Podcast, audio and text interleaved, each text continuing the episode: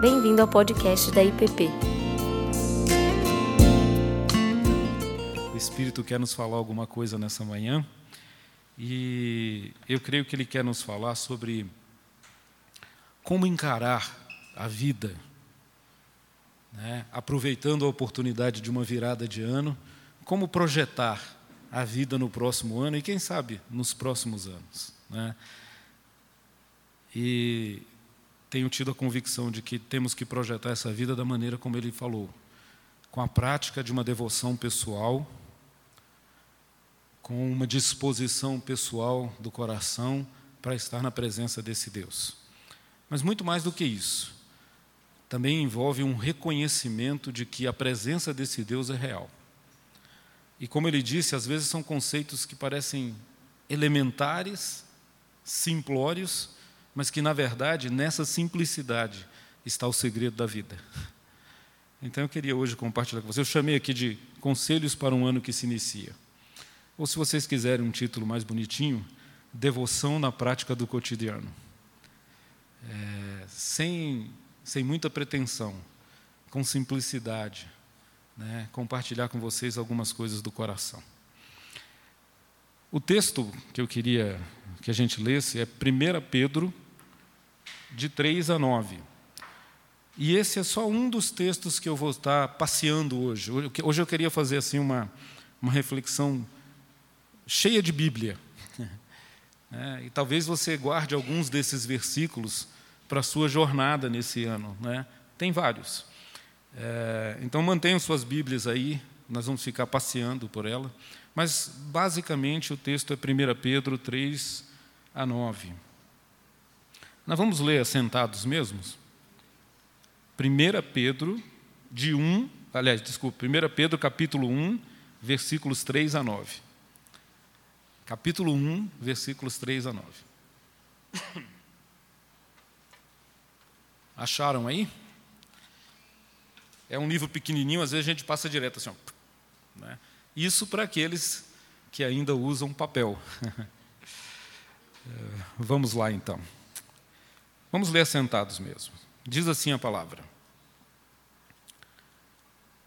Bendito seja o Deus e Pai de nosso Senhor Jesus Cristo, conforme a sua grande misericórdia, ele nos regenerou para uma esperança viva, por meio da ressurreição de Jesus Cristo dentre os mortos, para uma herança que jamais poderá perecer, macular-se ou perder o seu valor herança guardada nos céus para vocês, que, mediante a fé, são protegidos pelo amor de Deus até chegar à salvação prestes a ser revelada no último tempo. Nisso vocês exultam, ainda que agora, por um pouco de tempo, devam ser entristecidos por todo tipo de provação. Assim acontece para que fique comprovado que a fé que vocês têm muito mais valiosa do que o ouro que perece, mesmo que refinado pelo fogo, é genuína e resultará em louvor, glória, honra, quando Jesus Cristo for revelado. Mesmo não o tendo visto, vocês o amam. E apesar de não o verem agora, creem nele e exultam com alegria indizível e, gloriosa, pois vocês estão alcançando o alvo da sua fé a salvação da sua alma. Vou reler aqui um trecho.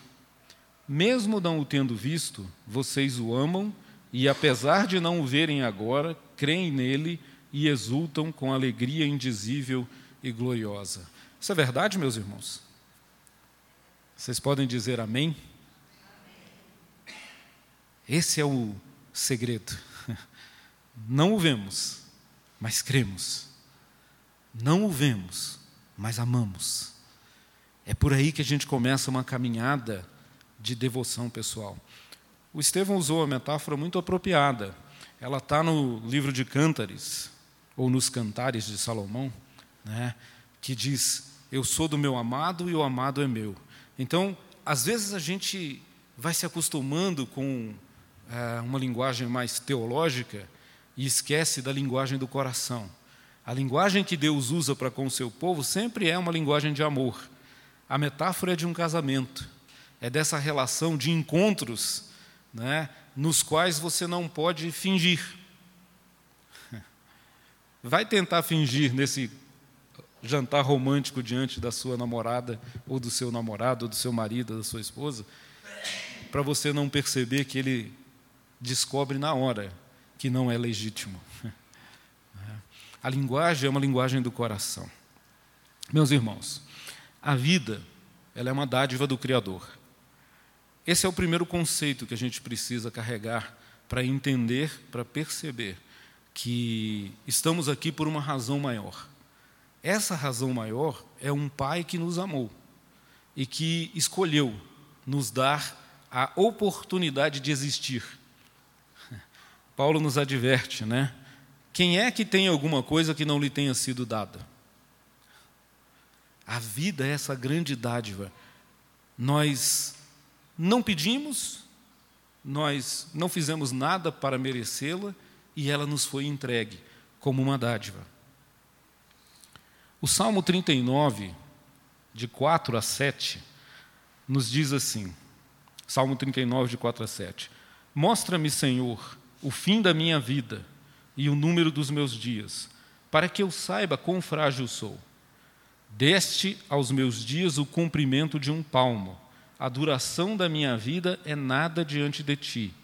De fato, o homem não passa de um sopro. Sim, cada um vai e volta como sombra. Em vão se agita, amontoando riqueza, sem saber quem ficará com ela. Mas agora, Senhor, que hei de esperar? Minha esperança está em ti. A palavra de Deus nos traz essa percepção realista de que passamos como um vento, como uma sombra, como uma planta que hoje está verde e amanhã seca e cai por terra. Mas, todavia, eu gosto desses mas, né? dessa adversativa que muda o fluxo da história. Eu gosto desse porém, desse contudo, que a palavra sempre nos coloca mas a minha esperança está em ti. Tudo muda na perspectiva da vida se você olha para o Senhor com esperança. Esperança é uma palavra-chave né, nas viradas de ano. A questão é em que ou em quem colocamos essa esperança. Não coloque nos projetos, não coloque nos planos, não coloque nem sequer nas grandes resoluções. Coloque no Senhor. Ele é a nossa esperança. E a nossa esperança é a vida eterna. Se a gente pegar o versículo 3 desse texto que lemos da carta de Pedro, ele nos diz assim: O Pai de grande misericórdia nos regenerou para uma esperança viva. Vida. O pastor Ricardo trabalhou um pouco nessas semanas que passaram essa ideia da Zoe, da vida de Deus. Não a bios, mas aquela vida que procede do Pai. Essa vida, ela nos é dada, Pedro nos diz, por meio da ressurreição de Jesus Cristo. Ou seja, porque Cristo ressuscitou, temos uma esperança de uma vida que não tem fim. E mais, essa vida começa aqui, começa agora. Nós precisamos ajustar as nossas perspectivas. É? Muitos de nós, e nós temos herança, uma herança cristã e uma herança bendita, uma esperança que nos remete para o futuro e para o além, que é uma boa esperança, uma bendita esperança, mas muitas vezes nós nos esquecemos que ela começa no dia em que nós entregamos nossa vida a Jesus Cristo. No dia que nós percebemos e reconhecemos que Jesus Cristo é o Senhor da nossa história, começa a eternidade para nós. Então, sob sobre essa perspectiva, a eternidade já começou. A minha, a sua. Porque a nossa esperança, como diz Paulo, não está nos limites medíocres e irrisórios de Cronos, desse tempo, mas está numa perspectiva de uma vida eterna ao lado do nosso Salvador.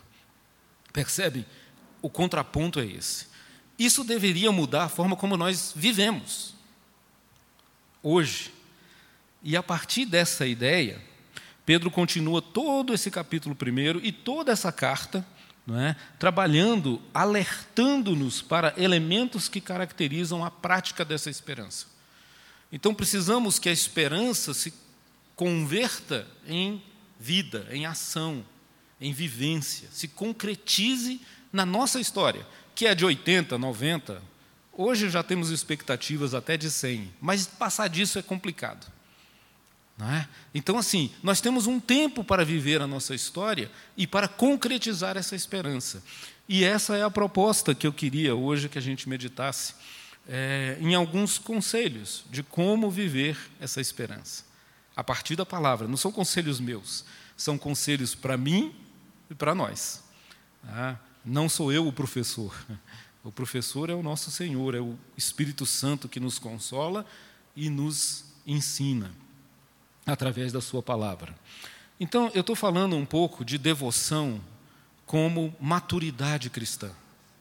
Né? Também Paulo nos adverte que há um tempo na vida da gente, dessa vida que a gente vive todo domingo, toda segunda, né? mas na igreja, nas nossas relações, na comunidade, na comunidade do Senhor, há um tempo em que nós somos chamados para amadurecer para deixar de ser crianças, para deixar de ser meninos, como diz Paulo, para parar de tomar leitinho e começar a comer coisas mais sólidas e a ter uma postura e um comportamento mais sólido diante da vida cristã. Parar de picuinhas. E às vezes a gente perde tanto tempo com isso e a gente esquece que o nosso tempo é limitado, apesar de sermos e termos a esperança da eternidade. Mas há uma missão, um propósito para essa vida que Deus nos concede. É, e a maturidade cristã, quero propor e quero crer, quero compartilhar com vocês, ela passa por uma visão correta, por um olhar regenerado. Em Lucas capítulo 11, versículo 34, o próprio Jesus nos adverte dizendo: Os olhos são a candeia do corpo. Quando os seus olhos forem bons, igualmente todo o seu corpo estará cheio de luz. Mas quando forem maus, igualmente, o seu corpo estará cheio de trevas. Vamos parar um pouquinho para pensar nessa afirmação tão contundente de Jesus. É, primeiro, o contexto. Jesus está falando aqui sobre testemunho. Ele começa esse capítulo dizendo assim: Não se acende uma candeia para colocar debaixo da cama. Né? Não se acende um farol para fechar as janelas e esconder a luz para dentro. O farol é para iluminar, para revelar uma glória para fora. E aí Jesus continua e ele diz assim: Pois bem, os olhos são a candeia do corpo. Isso é literal. Né? A nossa, o nosso sentido da visão ilumina toda a nossa existência. Revela, no contraste com a luz, aquilo que é. Né? Há quem diga, melhor dizendo, houve um teólogo que disse né, que nós existimos porque Deus nos vê. É o olhar de Deus sobre nós que faz com que a nossa existência seja verdadeira. Né? E, como somos a imagem e semelhança dele, as coisas existem porque nós as vemos, porque, porque elas se traduzem como realidade para nós a partir do que vemos. O problema é como vemos. E eu acho que aqui Jesus está tentando nos ensinar o seguinte, de uma forma metafórica, se nosso olhar for mal, se nós só olharmos para o lado ruim das coisas, se nós não tivermos uma percepção correta da vida, a vida escurece. A amargura toma conta de nós. É sempre possível, sempre, essa é uma lição para você levar. Né? Sempre é possível olhar as coisas de modos diferentes. Sempre. Sempre. E sempre é possível olhar da maneira errada, da maneira escura, da maneira amargurada. Então, como olhamos para as coisas, a forma que olhamos para a vida, eu coloquei aqui uma frase, né? A visão correta endireita a vida. A visão correta endireita a vida. E isso não tem nada a ver com as circunstâncias. É. Porque o que Jesus nos promete é que de dentro de nós flui um rio de água viva. Mas cabe a nós deixar esse rio fluir ou sermos cisternas rotas. Que é uma cisterna rota? É uma cisterna que não retém a água. Né? Então, é, eu proponho três mudanças fundamentais de visão. São três perspectivas, mudança da forma de olhar que eu queria propor para a gente é, ter como alicerce para construir uma devoção pessoal no próximo ano e na vida, de uma maneira geral. A primeira mudança. Nós precisamos, eu, você, cada um de nós, precisamos permitir, nós precisamos consentir para nós mesmos uma nova visão sobre quem é Deus. Tudo começa em Deus. A vida começa em Deus. A existência começa em Deus. A história começa em Deus. No princípio, criou Deus. Né? E é interessante porque são duas palavrinhas, o Dr. Houston gosta de usar, né? Torru e Borru. Está lá naquele livro dele, O Criador. É aquele texto de Gênesis que, que diz: E a terra era sem forma e vazia. Torru, Borru. Forma, vazio forma, conteúdo. Né? A vida sem Deus é sem forma e vazia. Essa é uma perspectiva que nós temos que incorporar, não é aqui no discurso teológico, mas é amanhã, quando você levanta e diz assim: tenho que ir para o trabalho, ou tenho que ir para a escola, ou tenho que cuidar do menino, ou tenho que administrar os problemas. O caos está estabelecido numa existência distante de Deus, mas Deus se prontifica. Deus caminha em nossa direção com a intenção de dar forma e dar conteúdo. E a narrativa de Gênesis 1, vocês sabem, já, já conversamos sobre isso, né? ela vai dando forma ao mundo e depois vai colocando no mundo o conteúdo, a vida, os animais, os peixes, as aves, as plantas, né? todas essas coisas. Deus atua nisso. Então, mas nós precisamos nos permitir uma visão correta de quem é esse Deus. E às vezes o problema de uma vida espiritual que é limitada, que é, é tinha um livro famoso uma época atrás que dizia assim é, esgotamento espiritual, né? Eu lembro até da capa, era um palito de fósforo queimado, né? Aquele palito de fósforo e a cabecinha, assim, como se fosse um homem. Por que esgotado? Às vezes a gente tem uma percepção de um Deus esgotado, de um Deus que se acaba. E a conversa de Jesus com a mulher samaritana é de outro nível. Ele diz: Se você soubesse quem te pede, você pediria a água que eu te dou, e essa água não acaba. Ela mata a sede para nunca mais. É uma fonte viva que permanece viva. De novo, apesar das circunstâncias. Né? Então, é, a proposta que Pedro nos dá no início desse, desse versículo dele é assim: primeiro, quem é Deus? Eu já falei, ele é o Criador, ele é quem dá forma e conteúdo. É assim que você olha a Deus na sua história? Ou é assim que nós olhamos para Deus? Qual é a nossa percepção de Deus? Ele é o Criador que deu a sua vida e sustenta a sua vida? É assim mesmo que você olha para Ele? Essa é uma pergunta que você precisa fazer todo dia. Porque às vezes vivemos como se não. Vivemos como se fôssemos os senhores da nossa própria vida e se o sustento da nossa vida estivesse nos nossos próprios pés, ou na nossa conta bancária, ou no status que conseguimos, ou na posição que alcançamos. Né? Uma série de conjecturas que fazem com que nós tenhamos uma certa é, sensação de firmeza na nossa caminhada. Tudo isso é ilusão. Eclesiastes nos diz: é correr atrás do vento.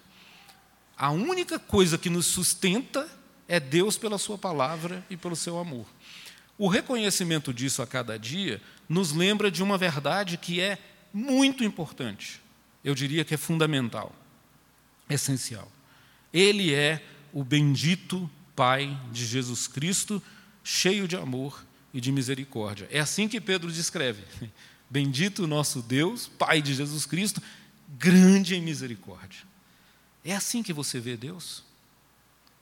É assim que nós vemos Deus? Grande em misericórdia? Ou carregamos uma ideia de um Deus distante, rancoroso, pronto para se vingar, pronto para pegar os nossos pequenos deslizes e nos castigar? Qual é a nossa percepção de Deus? É um pai, segundo Jesus, que espera no portão, que corre, que abraça, que beija, que põe um anel no dedo, que bota uma sandália nos pés, que cobre com uma capa, que manda matar o bezerro cerrado, que cevado, que faz uma festa e que nos chama para nos alegrarmos na sua presença. Esse é o Deus. Essa é a visão de Deus que nós precisamos ter para vivermos um ano que vai querer esse encontro marcado, que vai querer esse jantar. É, tem o jantar romântico que tem o seu lugar, viu, Estevão? Mas tem também aquele café na cozinha, que esse ainda é melhor. Né? O café na cozinha, quando você tira o pão de queijo do forno né? e senta do lado e diz assim: e aí? Como é que está a vida? É esse tipo de relação que você só tem com um pai amoroso. Ele é o Emanuel. Celebramos isso no Natal, agora há pouco, semana passada. O Emanuel que atravessou, metaforicamente falando, todos os universos e todas as dimensões, apenas para estar do nosso lado. Você já pensou nisso? Deus não precisa dessas coisas, não precisaria se dar ao trabalho mas ele se dá o trabalho no início para criar, e ele se dá o trabalho no meio para resgatar. A encarnação de Jesus é uma declaração de Deus que diz assim: Eu quero estar com vocês. Eu quero estar com vocês. Agora, vocês querem estar comigo? Essa é uma outra questão. Essa é o terceiro ponto dessa minha nova visão de Deus que eu queria deixar com vocês. É o Deus. Eu vou usar duas palavras aqui que vocês podem se espantar um pouco, mas elas são reais. Ele é o Deus paciente e disponível. Não porque a gente tenha direito a isso, mas porque Ele quer. Apocalipse 3 nos diz assim, numa das cartas às igrejas: Eis que estou à porta e bato. Se alguém ouvir e abrir, eu entrarei. Eu estou aqui. Eu, sendo o Senhor do universo, Criador de todas as coisas, poderia entrar quando eu quisesse em qualquer lugar. E isso é fato. Mas eu estou disponível. Se você quiser, eu estou aqui.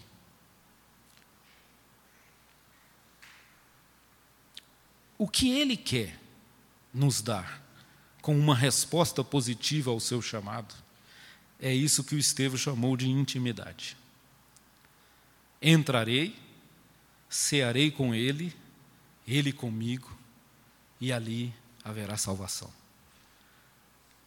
Essa linguagem da mesa é talvez a linguagem mais cara para aquele povo ali do Oriente, especialmente na antiguidade, no primeiro século. Ninguém se senta para comer com quem não pode, pra, com quem não tem esse direito, salvo um, que foi chamado de glutão e beberrão e que gosta de comer com pecadores e publicanos. Aliás, esse foi o ponto do conflito. Como ele senta com esse povo? Porque sentar significa que nós somos amigos, que nós temos intimidade. E Jesus fazia isso com pecadores. E aí eu digo, graças a Deus, porque ele, senão a gente estava fora. senão a gente estava fora.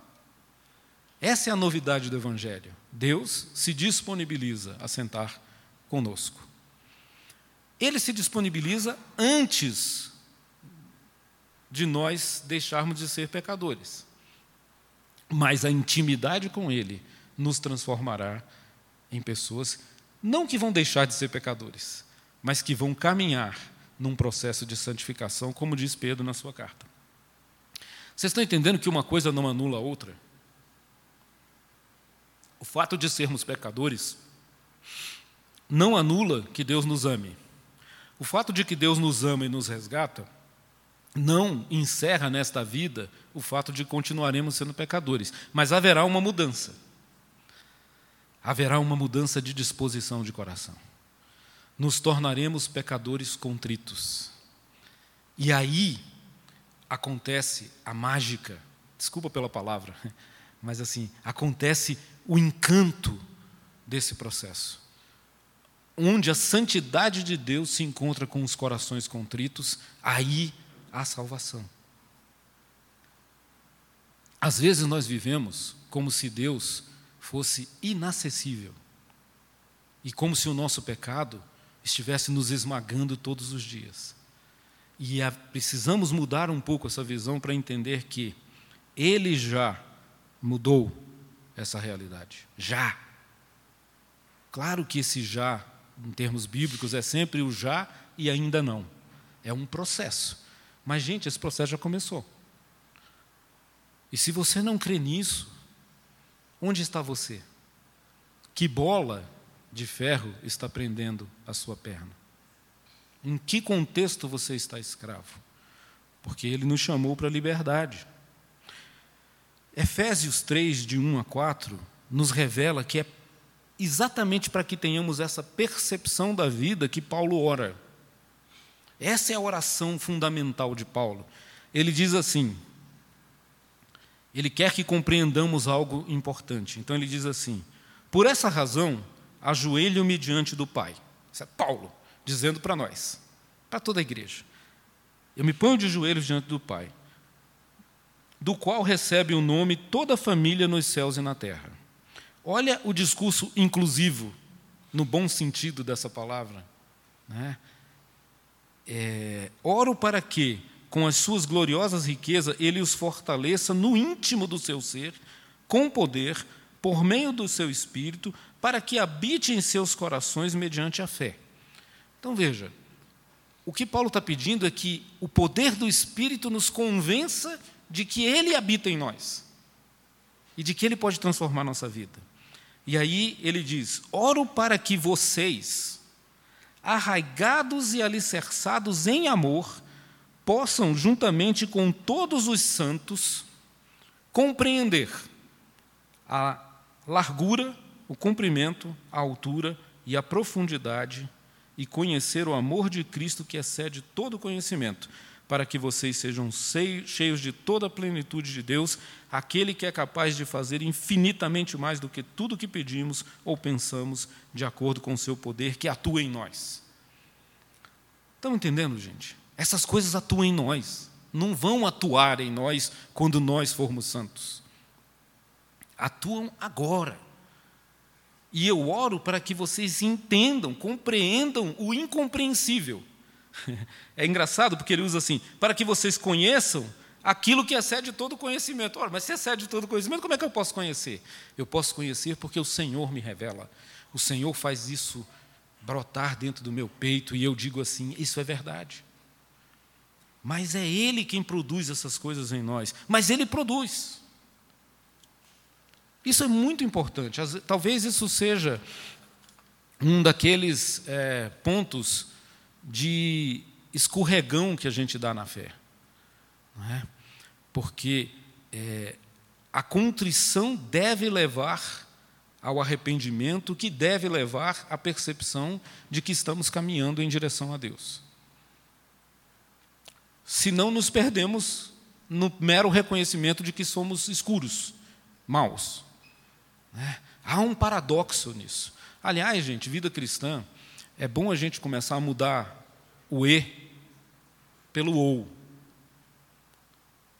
É, esses conceitos que são muito radicais e que dizem assim, ou isso é isso ou é aquilo, não funcionam na vida real ou muitas vezes não funciona. Porque muitas vezes pode ser isso e aquilo. Eu, eu falei errado, né? Nós temos que trocar o ou pelo e. Nós temos que parar com esse pensamento é, dualista ou maniqueísta, que diz que as coisas ou são isso ou são aquilo. Às vezes as coisas são isso e aquilo. Por exemplo, somos santos e pecadores. Não somos santos ou pecadores. É. A morte e a vida caminham juntos, e não e a morte ou vida. Né? O paradoxo faz parte da realidade cristã. Somente a semente que cai e morre produz vida. Somente a cruz traz a ressurreição. Né? Jesus trabalha com esse paradoxo de maneira tranquila, numa existência humana e caída. Então, mudando a percepção de Deus, Deus é aquele que produz em nós, tanto o querer quanto o realizar. Né? Segundo ponto, precisamos construir e buscar uma nova percepção de nós mesmos. Essa é a jornada para dentro. E olha, o mundo vive cada vez mais de maneira pragmática. O mundo foge, corre, se pela de olhar para dentro. Tudo está fora, tudo está nas conquistas, tudo está naquilo que eu consumo. Aliás, por isso vivemos a era do consumismo. Tentar achar solução, respostas naquilo que adquirimos e que está fora de nós e que trazemos como um paliativo. É, a proposta da vida cristã sempre foi um olhar para dentro do coração. É, observa o teu coração. Dele, nele estão as fontes da vida ou da morte. Essa jornada, por exemplo, com a figura de Jonas, né, da história de Jonas, nós vemos que essa jornada nos faz descobrir os deuses que nós criamos. Nós criamos dentro de nós deuses encaixotados, aos quais nós mesmos controlamos. E se você não olhar com honestidade para essas coisas que estão dentro de você, você se perde num mundo de idolatria, idolatrando aquilo que você mesmo criou, né? aquilo que tem justificativa para tudo que você faz. Um Deus com letra minúscula que você controla. Né? E você vive no conforto de um mundo que não olha para os seus próprios problemas. E essa é a metáfora de Elias. Nessa jornada, olhando para Elias, a gente descobre a nossa limitação. Elias chega ao auge naquela no confronto com os 400 profetas de Baal. E, aquele, e aquilo é tremendo, né? É hollywoodiano. Desce fogo do céu, o fogo seca a água, e os profetas de Baal lá que ficaram se cortando, se machucando e gritando durante o dia inteiro todos morrem na presença de um só profeta do Senhor. Imediatamente depois, a história muda completamente. Elias cai numa depressão profunda e fica com medo de uma mulher. Aquele que enfrentou 400 profetas agora tem medo de uma rainha. E ele foge, ele chora. Elias se confronta com a sua insuficiência. E esse caminho para dentro vai nos revelar as nossas insuficiências. Por isso que a gente foge dele. Mas ele é necessário. Ele é profundamente necessário para que a gente caminhe para a luz. A luz revela o bem e o mal em nós. E o mal só pode ser mudado se ele for revelado. Enquanto ele está escondido, o Rubem costuma usar uma metáfora, né? Se você deixa a pedra em cima, os vermes crescem ali. Mas se você tira a pedra e a luz bate, eles fogem ou morrem. Então, meus irmãos, não é fácil essa jornada, mas ela é necessária. E você deve fazê-la com a companhia de Jesus. E aí está mais um ponto da devoção pessoal. Você faz isso em oração, em meditação na palavra, né? diariamente. Procure o Senhor, convide-o. Né? A metáfora que eu uso aqui é: convide-o para entrar naqueles quartos bagunçados e escuros da sua casa que as visitas não vão. Aquele que você esconde de todo mundo. Né? Chame Jesus para um tour ali. Fala assim: Senhor, é o seguinte, tem um quartinho aqui que só eu entro. Não repara, não. Né? Porque o que ele vai dizer para você é assim: não, ao contrário, eu quero reparar. Eu quero olhar para a sua bagunça. Eu quero ver a sua escuridão. Eu quero te ajudar a consertar isso. Essa é a mensagem que o Salmo 139, tão querido de todos nós, nos versículos 11 e 13, nos diz. Diz assim, 11 e 13 do 139. Mesmo que eu dissesse que as trevas me encobrirão e que a luz se tornará noite ao meu redor, verei que nem as trevas são escuras para ti. A noite brilhará como o dia, pois para ti as trevas são luz. Tu criastes o íntimo do meu ser. É que coisa fantástica. Mesmo que haja trevas, e elas sejam reais, e elas me cerquem aqui no meu coração. Bom, meus irmãos, eu não sei se eu estou falando grego para vocês, mas todo coração tem um quartinho escuro. Eu sei disso. E vocês devem saber também. Mas mesmo nessas trevas, para Jesus, a luz brilha porque Ele é a luz do mundo. Então, tu criastes o íntimo, não tenha medo dessa jornada. Não tenha medo de descobrir as feiuras que estão aí dentro de você. Não fuja disso. Ao contrário, as encare. Né? Tire os esqueletos do armário. Às vezes a gente tem esqueletos de estimação que ficam guardados ali. Mágoas, rixas, discussões, e você perde relacionamentos, você perde amizades. Porque, não, aqui, aqui não, aqui é demais. Tenho que preservar minha honra. É. E de que vale a honra sem o amor? É. Então, assim, o, a metáfora é: profetiza sobre os ossos mortos vida. Faça como o profeta Ezequiel foi chamado e disse assim: Filho do homem, pode ter vida nisso aí? Pensa aí, naquela coisa escondida, naquele esqueleto que está lá guardado, talvez há anos. E você diz assim: Não, esses ossos não têm mais jeito. Tem, diz o Senhor. Tem. Tem jeito. Fala. Joga luz sobre essas coisas, meus irmãos. E o seu ano vai ser mais leve. Talvez você esteja carregando isso por tempo demais. Né? É, essa é a metáfora do profeta Ezequiel. É, por que, que eu digo isso? Por três questões que Paulo coloca claramente para a gente. Ele diz assim: por quê? Porque onde abundou o pecado, superabundou a graça. Então não tenha medo dos seus pecados. Eles são nada diante da cruz de Cristo. Ponto. Isso é uma afirmação. Na cruz de Cristo, todo o pecado é redimido. Não classifique. Não ache que o seu é maior do que o dos outros. Tem solução na cruz de Cristo, no sangue de Jesus. Porque onde abundou o pecado, superabundou a graça. A segunda revelação de Cristo para vocês que estão sentados aí todo domingo, para mim, para nós que somos povo de Deus, está dito assim: nenhuma condenação há para os que são de Cristo Jesus. Romanos 8, 1. O outro texto é Romanos 5, 20. Vocês não acharem que eu estou inventando isso da minha cabeça? Sei que vocês conhecem os textos.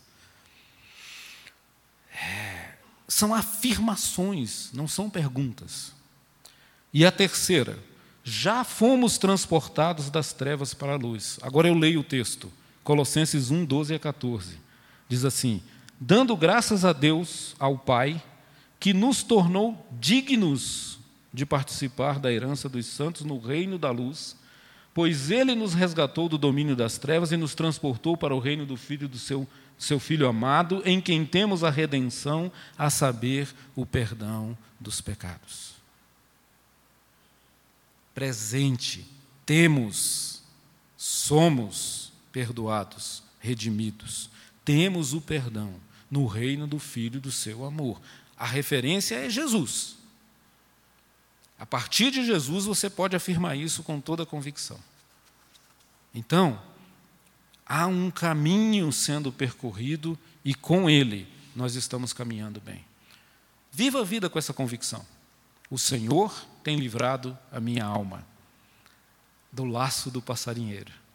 E aí nós cantamos junto com Israel: Não fosse o Senhor, Israel que eu diga. Ah, se não fosse o Senhor. Mas o Senhor está aí. E eu gosto de pensar, e ouso afirmar: esse Senhor que você, você, estou falando agora para você, esse Senhor que todo dia você lembra dele, que numa oração, num pedido rápido, você diz: Ah, Senhor, esse Senhor está do teu lado. Isso vale, e vale muito, porque se com a tua boca confessares que Jesus Cristo é o Senhor, está tudo certo. Você confessa Jesus? Fique tranquilo, meu irmão. Ele está com você. Ele vai caminhar do teu lado. Terceira e última é, visão que eu acho que precisamos mudar é que nós precisamos escrever uma nova gramática de resposta a Deus. Nós precisamos escrever, ter uma postura que responde a esses dois primeiros elementos. Primeiro, que Deus é bom, misericordioso, bondoso, nos salva, nos liberta e, nos, e caminha conosco nos esconderijos escuros da nossa alma. Se você crê nessa realidade, é necessário que isso leve você a uma resposta a essas coisas. E como respondemos a essas coisas? Nós respondemos caminhando por alguns caminhos. O primeiro dele, nós respondemos em gratidão. Ah, meus irmãos, eu tenho visto a tragédia, e essa é a palavra, a tragédia que é gente que não sabe ser grata. Isso sim é escuridão. Porque, como eu disse minutos atrás, tudo pode ser visto de, de, de forma diferente. Né? Você pode olhar para tudo nesse mundo, reclamando, ranzindo, como o Had aquela hiena. Vocês conhecem, né? Lipe, leão e Rade, a hiena. Um dizia assim: Oba, o sol está maravilhoso. Eu dizia: Ó oh, dia, ó oh, dia, ó oh, melancolia. E isso é uma escolha. É uma escolha, gente. Você olhar para esse sol e dizer: O Senhor é bom, Ele traz vida. Ou você dizer: Caramba, que calor. Ai, não aguento isso.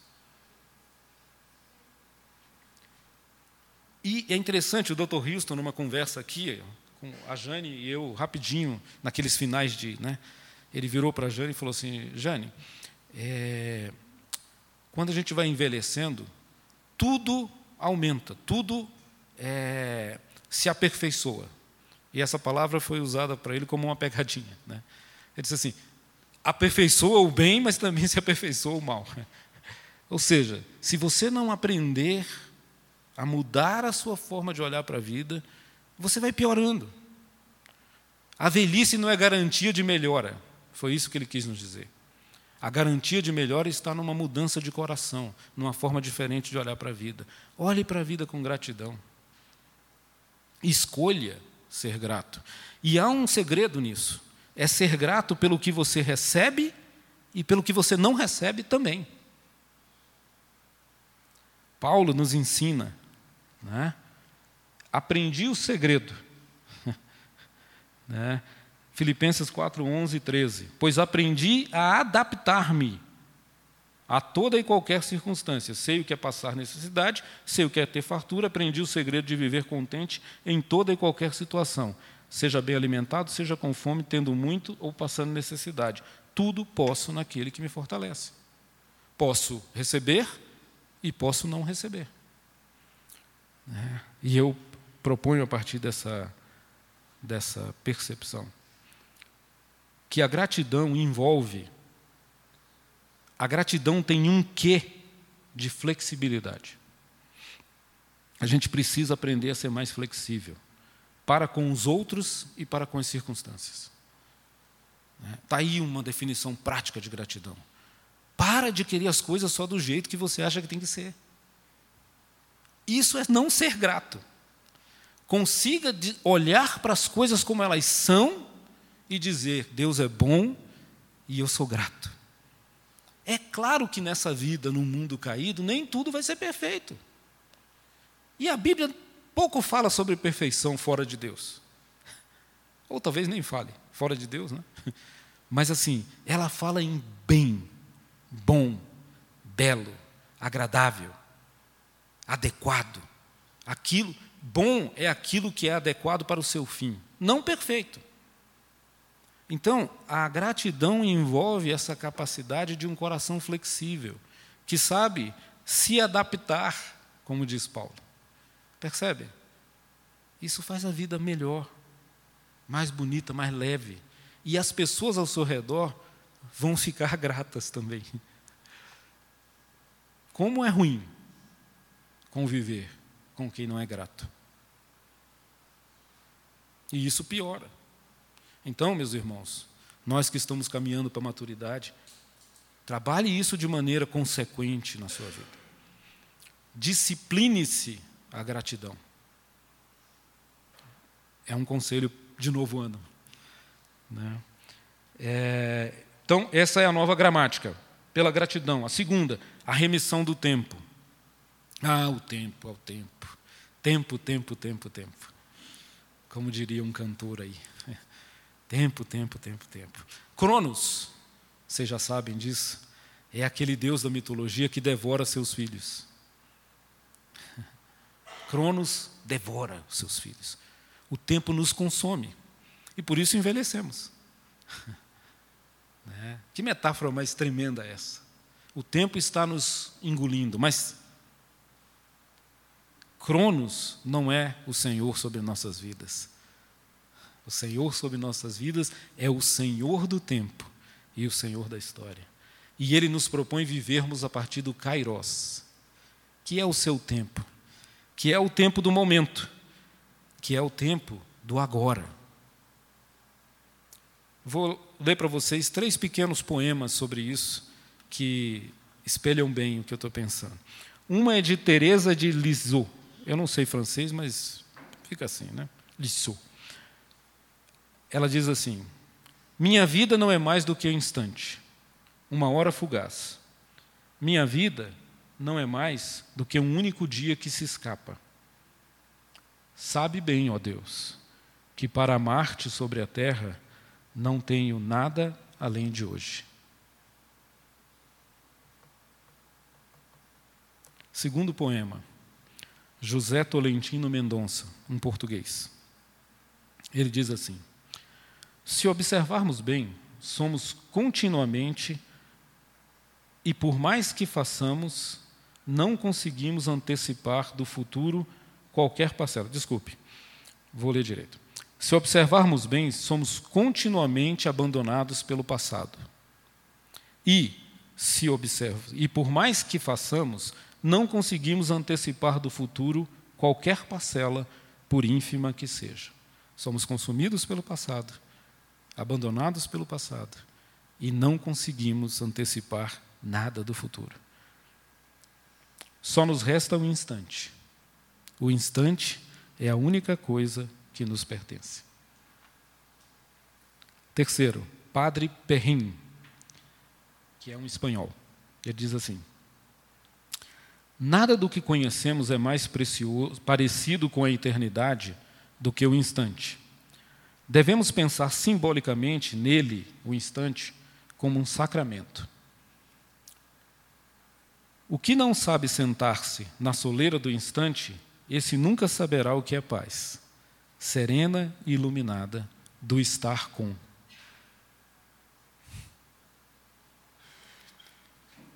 Meus irmãos, a única coisa que nós temos para viver é o presente.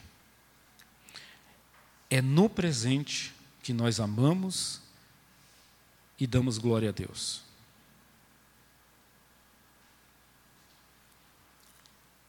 Terceiro, a nossa gramática deve nos conduzir para uma jornada para o outro. Essa jornada se dá nos seguintes aspectos: primeiro, serviço, é o mais básico. Sempre que fizeres a um desses pequeninos, a mim você está fazendo. Esse é um mandamento, é um comando. Não tem muito a ver com sentimentos ou com coisas. Você vai e faz. É básico. É o começo da história. Olha, viu necessitado, acolhe. Ah, por quê? Mas ele não é da minha. Não interessa. É básico. Então, esse é o primeiro passo. O segundo degrau, que é mais complexo, é o dos relacionamentos. E aí eu queria deixar com vocês uma, uma reflexão. O mundo pós-moderno, esse mundo do consumo, conseguiu transformar relações em consumo também. E talvez essa seja uma das piores rasteiras que o diabo fez com a humanidade. Eu não estou falando de construir redes. Redes. Sabe o que é rede? Rede é assim: eu me relaciono com aquele cara porque eu tenho interesse no que ele pode me dar de volta. Ah, é bom conhecer aquele cara porque ele está no meio de tal organização. Não tô, Jesus abomina isso. Eu não estou dizendo que você não pode fazer essas coisas profissionalmente, me entendam. estou dizendo aqui de devoção, de vida espiritual. Então, Jesus não está preocupado com redes de interesse. Não faça isso. Não crie relacionamentos assim. É uma armadilha. Você vai ser sugado. Vai secar igual uma, um maracujá, né? E, e não vai sobrar nada. Também não estamos falando em relacionamentos funcionais. Ah, você é importante estar aqui porque você faz isso, faz aquilo, faz aquilo outro. Sabe o que é? Isso é muito comum nas instituições, inclusive as religiosas. Você serve, você presta pelo que você funciona. E quando você deixa de funcionar, tchau, meu amigo, a fila anda. Não é disso que nós estamos falando. Não é assim que você deve viver o seu próximo ano e a sua vida. Não construa redes de interesse. Não crie relacionamentos funcionais. Nem que você é funcional, nem que o outro é funcional para você. Porque Jesus nos convida para um outro nível.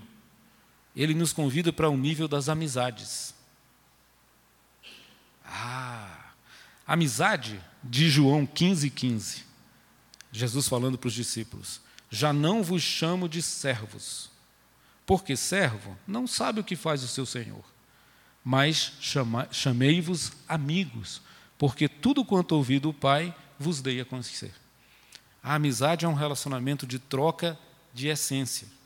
Daquilo que eu aprendi do Pai, daquilo que lá no meu quarto, com a porta fechada, eu orei e recebi de Deus e recebi gra gratuitamente, gratuitamente eu ofereço.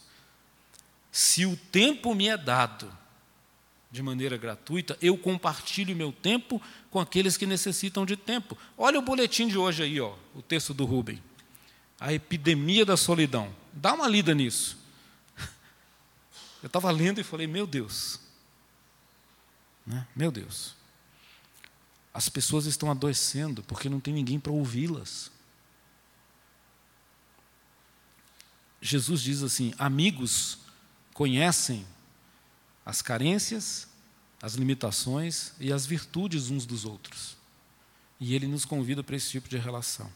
Então, na amizade não tem agenda oculta. Não tem interesse, pô, vou convidar o fulano para o meu casamento, porque puxa vida. Olha a posição que ele tem lá, né? Estou querendo um lugarzinho ali. Não tem agenda oculta. Não tem manipulações emocionais. Ah, fiz tanto por você e você não me considera.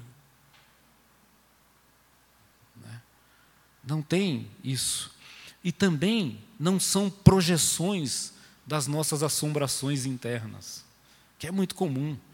Eu falo de você aquilo que eu não consigo resolver aqui dentro e eu pff, jogo para os outros. E aí o problema é os outros. Quando na verdade eu não fiz aquela jornada para dentro e deixei Jesus iluminar e curar e dizer assim: puxa vida, a relação de verdade é uma prática de confiança. Eu confio em você. Eu sei que você é pecador, você sabe que eu também sou. Nós sabemos das nossas limitações, mas sob a sombra da cruz, todos somos igualados.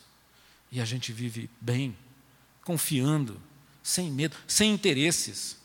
Não é o que você pode fazer por mim, é o que eu posso fazer por você. E eu não estou esperando nada em troca. Vocês lembram do Sheldon, né, da, da Big Bang Theory? Quem, quem conhece o Sheldon aqui? Ninguém? Ufa, ainda bem que não sou só eu. Mas ele tinha um problema, ele não gostava de receber presente, porque ele se sentia na obrigação de ter que comprar um presente de mesma qualidade, de mesmo valor e, se possível, de mesmo tamanho. E ele tinha esse tique nervoso, então, quando ele recebia presente, ele ficava arrasado. Ah, você vai me arrumar um problema se me der um presente. Não. Receba. Agradeça. Louve a Deus, que bom. E num dia outro qualquer, quando não tiver nenhum motivo para fazê-lo, retribua com amor, com graça. Está entendendo? Vocês estão entendendo? Eu sei, vocês são espertos. É, é uma prática recíproca de confiança. Tá bom? Então, vejam, é, concluindo, essas coisas é aquilo que eu tenho chamado de devoção para o cotidiano. Não tem nada de abstrato, espiritual, glorioso. Não vai iluminar uma estrela na sua cabeça, mas você vai mudar. Vai ser transformado por uma vida do dia a dia. Né? Por quê? Você trabalha olhando para Deus como Deus de toda misericórdia, que me acolhe como pecador. E que por isso, por isso, ops, por isso eu me disponho a mudar, a melhorar, a deixar de fazer aquelas coisas do mal e da escuridão. E eu falo assim, eu tento. De vez em quando eu vou escorregar, mas não tem problema. Ele está comigo. Né? E não eu tenho que ser perfeito para estar na presença dele. Não é assim que funciona. Esse caminho é perigoso, esse caminho dos, é o caminho dos fariseus. Né?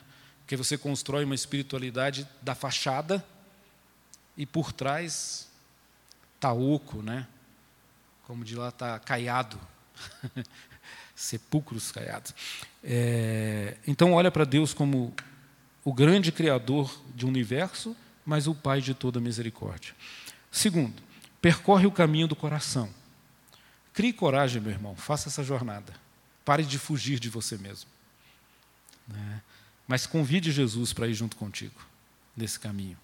Tem uma historinha, eu estou relendo as crônicas de Nárnia, e no livro, o, o Cavalo e Seu Menino, né, o Shasta, que é o menino lá, ele ele está meio dando uma de rádio num dos capítulos, né, dizendo assim: ah, tudo dá errado para mim, tá, eu sofro para caramba, a vida inteira eu sofri. E não era, não era mentira, não, ele sofre para caramba mesmo. Mas ele estava nessa linha, e de repente o leão aparece ao lado dele. Você, assim, qual é? Quer saber? Eu vou te contar a sua história da minha perspectiva. Né? E aí ele diz: Olha, quando você foi raptado, quando você era um bebezinho, que te levaram pelo alto mar, eu que estava empurrando aquele barquinho para ele não afundar e te levar lá para o país dos calormanos. Né? Quando aquele camarada lá, que você diz que é um pescador ruim, e era mesmo, né? é, te adotou e te criou até hoje, eu estava lá. Quando você estava na tumba dos reis, morrendo de medo de fantasma, e viu um gatinho lá, eu era o gatinho que sentei do teu lado. Né? E ele vai contando isso, ele diz assim: até hoje, eu sempre estive ao teu lado. Aí ele fala: É, entendi.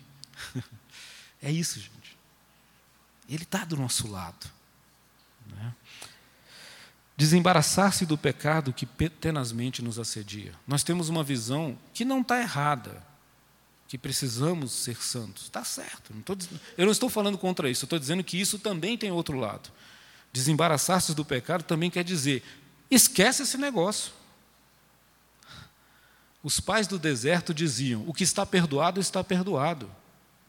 Põe uma pedra em cima disso e segue a tua vida, meu amigo. Ainda que você saia mancando, como Jacó fez no vale de Jaboque. Mas deixa para trás, senão você continua escravo dessas coisas. Se Jesus perdoou, perdoado está. Às vezes, essa contrição que não tem fim é uma muleta que nós usamos para não mudar e caminhar em direção à vida e ao que precisamos fazer. Abra os portões da sua existência para os outros, pelo amor de Deus. Senão você vira o um mar morto, que de nada sai de você, mas morre, porque a água parada morre. Deixa o fluxo da vida. Deus te dá e você manda embora. É o rio. É um fluxo. Né? Seja grato. Viva o presente. Essa é a mística do instante. Quando eu olho, acordo, abro os olhos e digo: caramba, ainda estou aqui. O que, que eu vou fazer com esse dia que o Senhor me deu? Esse é o dia que o Senhor nos deu. Né? E eu vou concluir com um trechinho desse livro. Na verdade, não é deste livro, mas é que ele cita, para a gente entender esse paradoxo da vida. É um trecho do Pequeno Príncipe, de Saint-Exupéry. E é um trecho que eu gosto muito. Diz assim: Bom dia, disse o pequeno príncipe. Bom dia, disse o comerciante. Era um comerciante de pílulas para matar a sede. Toma-se uma por semana e não se tem mais necessidade de beber. Uau! Por que vendes isso? perguntou o pequeno príncipe. Ah, é uma grande economia de tempo, respondeu o comerciante. Os peritos fizeram cálculos. Poupam-se 53 minutos por semana. Puxa vida. E o que você faz nesses 53 minutos? perguntou o pequeno príncipe. Faz o que quiser, disse o comerciante. E o pequeno príncipe pensa de si para si: se eu tivesse 53, 53 minutos à minha disposição, eu ia a pé, devagarinho, até alguma fonte beber água. Vamos orar? Senhor, obrigado por esse dia e nessa manhã, que a tua palavra nos fala tantas coisas que precisamos parar para pensar nelas. Dá-nos a graça do teu Espírito que ilumina a nossa mente. Eu sei que muitas coisas aqui não serão oportunas para alguns, mas algumas coisas serão oportunas. E que essas coisas oportunas criem raízes nos corações dos meus irmãos e irmãs que estão aqui, Senhor. Eu não sei quem precisa do que, mas o Senhor sabe. Foi o Senhor que nos deu a Sua palavra. Portanto, ó Deus, dá-nos a graça de vivermos uma vida mais íntima contigo, com um coração mais leve, mais grato, pelas misericórdias que o Senhor tem tido por nós na nossa existência. Porque um dia nos deparamos com o leão da tribo de Judá, que já estava lá ao nosso lado, mas nós percebemos. E ao perceber, fomos transportados da escuridão, da, do frio e da solidão para a luz bendita e calorosa do teu filho amado. Que vivamos a vida assim, que o sol nos lembre a presença de Jesus, que a lua nos revele que ele nos ilumina na escuridão, que as estrelas nos apontem o caminho para a sua cruz, que o mar e os rios nos conduzam a Deus, para a graça de doarmos vida, de contribuirmos, de sermos generosos. Que, ó Deus, o ar que respiramos nos lembre a cada manhã que o Senhor é bom e que o Senhor nos acolhe. E que a vida seja assim nesse ano que vai começar.